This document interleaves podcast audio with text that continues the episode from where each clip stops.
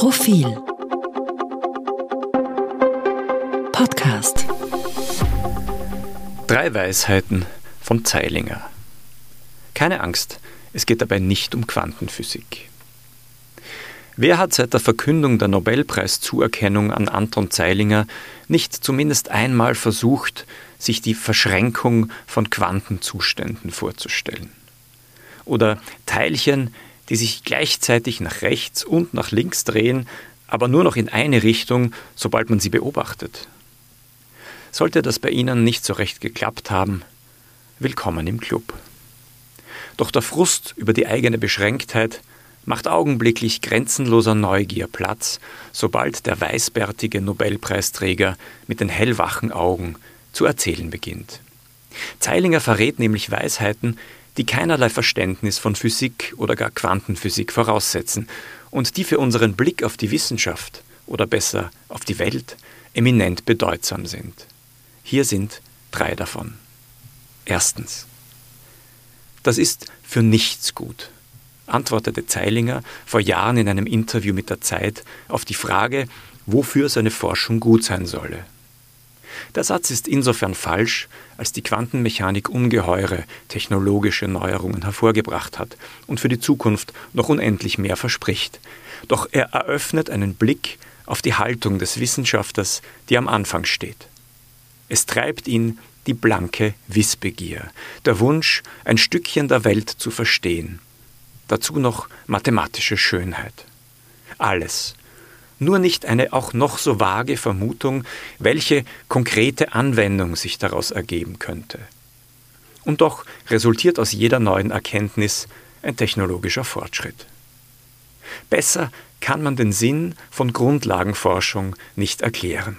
Und besser kann man dem Staat und seinen Steuerzahlerinnen und Steuerzahlern nicht klar machen, weshalb ihr Geld gut angelegt ist, wenn es in die Spinnereien, so Zeilinger, von Wissenschaftlern investiert wird. Zweitens. Die Offenheit für Grundsatzfragen, die in Wien herrscht, geht sicher auch auf die Wiener Schule zurück. Das sagte Zeilinger im ZIP-2-Interview und er erinnerte damit an Glanz und Elend der österreichischen Geschichte. Die Wiener Schule oder der Wiener Kreis war eine Gruppe von Philosophen, Mathematikern, Logikern und Naturwissenschaftlern, mit Olga Hahn-Neurath war auch eine Frau dabei, rund um den Physiker und Philosophen Moritz Schlick, die sich in den 1920er und 1930er Jahren in Wien traf. Jeden Donnerstag versammelten sich die Mitglieder im Mathematischen Institut in der Boltzmanngasse 5, debattierten und arbeiteten an ihrem Ziel, den metaphysischen und theologischen Schutt der Jahrtausende aus dem Weg zu räumen, um so zu einer wissenschaftlichen Weltanschauung zu gelangen. Welche Wirkung ein solcher Zirkel von Intellektuellen entfalten kann, erwies sich bald auf schreckliche und viel später auf wunderbare Weise.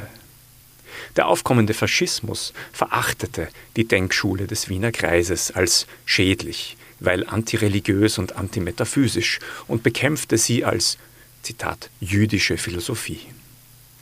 So gut wie alle Mitglieder mussten Österreich verlassen. Moritz Schlick wurde ermordet und sein psychisch kranker Mörder nach zwei Jahren aus der Haft entlassen, weil er die Tat nachträglich als politisch motiviert rechtfertigte. Mit dem sogenannten Anschluss Österreichs an Nazi-Deutschland verschwand der Wiener Kreis endgültig. Aber selbst die Vertreibung aller Intelligenz durch die Nazis konnte nicht verhindern, dass der Wiener Kreis bis heute nachwirkt. Seine eigentliche Denkschule, der logische Empirismus, gilt längst als überholt, doch das radikale, disziplinenübergreifende Hinterfragen und die mathematisch-logische Herangehensweise hallen nach. So sehr, dass Anton Zeilinger dessen atmosphärischen Effekt noch heute spürt.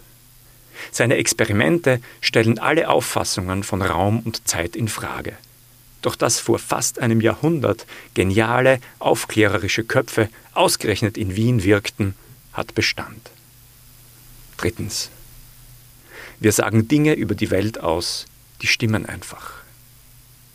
Noch so ein Satz von Zeilinger aus einem früheren Interview, formuliert ohne Arroganz, bloß mit der Überzeugung des Wissenschaftlers, der Aussagen trifft, nachdem er sie beweisen konnte. und im Wissen, dass spätere Erkenntnisse sie wieder falsifizieren können. Es gibt wohl keine faszinierenderen Skeptiker als Grundlagenforscher, die nachweisen wollen, dass über Jahrtausende für wahr gehaltene Sätze falsch sind. Der Begriff Skepsis hat in den vergangenen Jahren eine erbärmliche Verdrehung erlitten. Sogenannte Impfskeptiker missbrauchen ihn für etwas, das überhaupt nichts mit dem zu tun hat, was er beschreibt. Das Infragestellen und auf die Probe stellen nach wissenschaftlichen Kriterien und das Akzeptieren des Ergebnisses dieser Prüfung. Stattdessen agitieren Impfskeptiker in grober Missachtung der Regeln des Wissenschaftsbetriebs gegen das, was als wahr erkannt wurde. Anton Zeilinger hat nachgewiesen, dass Annahmen aus der Alltagserfahrung in der Quantenphysik nicht wahr sind. So geht Skepsis, wenn man sie beherrscht. Kühne, absichtslose Neugier, ein Bewusstsein für Geschichte, Skepsis in Perfektion. Zeilinger lehrt uns all das und noch mehr. Aber wie geht bloß diese Verschränkung nochmal? Mehr zum Thema auf Profil.at.